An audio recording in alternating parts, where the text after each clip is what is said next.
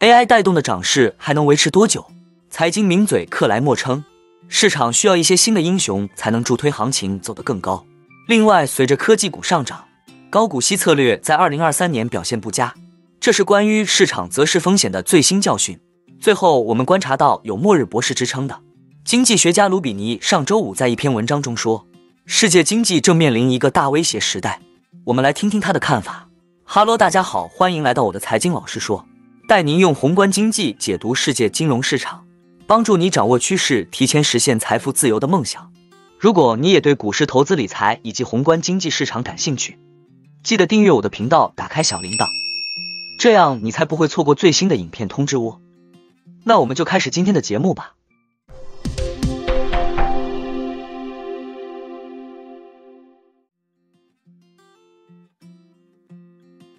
财经名嘴吉姆·克莱默周一就带动市场可持续反弹的必要条件发表了看法。他说，这个市场需要一些新的英雄，才能助推行情走得更高，至少一个，最好是更多，否则我们将陷入纯粹的估值倍数扩张，这使得市场的风险比我想要的更大，并不意味着它不能继续上涨，但这确实意味着从现在开始，行情反弹将变得更加不可持续。克莱默首先提到了英伟达等科技股。这家半导体公司由于在生成人工智能领域发挥着突出作用，今年的股价表现远超预期。克莱默表示，英伟达股价飙升有两个原因：投资者愿意为相同的收益支付更高的价格，并且因为该公司的收益好于预期。但对他来说，股价飙升主要是出于后一个原因。我们为什么要关心？因为我们终有一天不想为同样的收益支付越来越高的价格，对吗？克莱默问道。当这种情况发生时，股价会变得更贵，并且风险更大。我们希望股票的定价基于更高的收益，因为这种反弹才是可持续的。他认为微软也是一样的。微软对生成式人工智能的使用，也使其在华尔街很受欢迎。早在去年，克莱默就曾经说过，很少有投资者知道生成式人工智能会带来如此巨大的收益增长。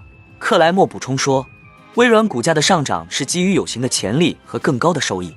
而不仅仅是对公司的热爱，热爱只能带动股价短暂上涨。克莱默指出，这些公司在股市中的占比很高，也正是他们的亮眼表现，帮助提振了股市的整体走势。但是如果要延续涨势，我们需要其他目前被低估的股票。他说，其他公司一定有更好的盈利表现，只是我们还不知道。去年在熊市中遭受重创的投资者。向追踪高股息公司的交易基金投入超过六百亿美元，十一个月后，这项安全交易失败了。最大的高股息 ETF 非但没有在暴风雨到来的时候提供庇护，反而被一个痴迷于科技股的市场抛在了身后。高股息 ETF 业绩排名垫底的是规模一百八十亿美元的 iShares Select Dividend ETF，由于对公用事业和金融股的全面压注失败，总回报率下跌了百分之五点四。这是关于市场择时风险的最新教训。在美联储实施四十年来最激进的加息行动之际，作为一种预防措施，投资者希望投资那些拥有足够现金持续派息的公司。但令人意外的是，美国经济依旧表现坚挺。由于少数几只主要成长型股票主导了市场表现，二零二三年对支付派息的价值型的股票来说是一个充满挑战的环境，尤其是在利率较高的环境下，固定收益资产的吸引力更大。在很大程度上，大量现金转向高股息策略，意味着投资者涌入价值型股票，并退出推动市场大幅上涨的大型科技巨头的敞口。就 Style 而言，该基金的一半资金集中在今年下跌的三个行业：主要消费品、公用事业和医疗保健。其持股最多的制造商 3M 股价下跌了百分之十五。与此形成对比的是 Fig，该基金的近四分之一投资于信息技术领域，这在高股息 ETF 中很少见。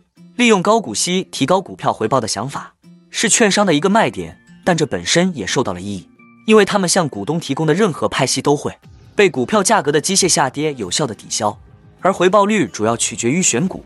对于以现金流估值的股票来说，今年是特别艰难的一年，因为债券收益率上升也吸引了投资者的青睐。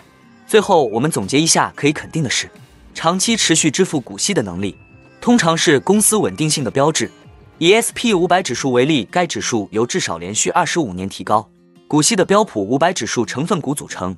虽然落后于基准指数，但在过去十年中，它击败了几乎所有美国主动型基金。有“末日博士”之称的经济学家卢比尼上周五在一篇文章中说，世界经济正面临一个大威胁时代，届时滞胀将成为主要市场逆风的核心驱动因素，这将反映在股票和固定收益市场上。投资者在二零二二年遭受的低迷将成为一种长期趋势。他解释说，假设通胀率平均为百分之五，而不是美联储设定的百分之二的目标，那么长期美债收益率需要接近百分之七点五，才能实现百分之二点五的实际回报率。但他补充说，如果美债收益率从百分之四点五上升到百分之七点五，这将意味着债券价格将暴跌百分之三十，并将股市拖入严重的熊市。卢比尼警告说，在全球范围内。债券持有人和股票投资者的亏损在未来十年可能会增加到数万亿美元。至于为什么通胀会保持在高位，他提到了大量的威胁，从劳动力老龄化到去全球化，以及美国政府在战争和气候适应等领域的支出增加。世界经济正面临大威胁时代，停滞性通膨将成为主要市场逆风的核心驱动因素，这将反映在股票和固定收益市场上。卢比尼指出，劳动力老化、去全球化以及政府增加。战争和气候变迁相关支出将导致通货膨胀维持在高档，平均通膨率若为百分之五，长天期债券直利率必须升至接近百分之七点五，才能让实质报酬率达到百分之二点五。这意味着债券价格将大跌百分之三十，股市将陷入严重熊市。卢比尼表示，面对这种情况，央行们可能会将通膨目标提高至高于历史平均水准。目前的情况正是出这样的讯息。尽管核心通膨仍然过高，但许多央行已经暂停升息。其他分析师也曾警告，除非债务比下降，否则公共债务和支出增加终将导致债务违约。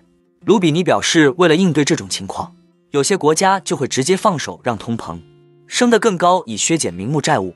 但私人和政府借款者的债务激增，引发了央行的债务陷阱这一事实，使情况变得更糟。通过提高利率来降低通胀的努力。可能会导致高杠杆借款人陷入衰退。卢比尼说，面对这种情况，央行可能能会将通胀目标提高到历史平均水平之上。许多央行在核心通胀仍然过高的情况下暂停加息，这一事实表明了这一点。其他分析人士也警告称，除非降低债务比率，否则政府公共借贷和支出的增加将最终导致违约。为了应对这种情况，卢比尼指出，一些国家只会允许。更高的通胀以侵蚀名义债务。那我们今天的节目就先分享到这里。你也喜欢用宏观经济看全球投资的机会吗？如果你也喜欢这样的内容，记得帮我点赞以及订阅分享。YouTube 的大数据就会再推荐类似的影片给你哦。那我们下一支影片见了，拜拜。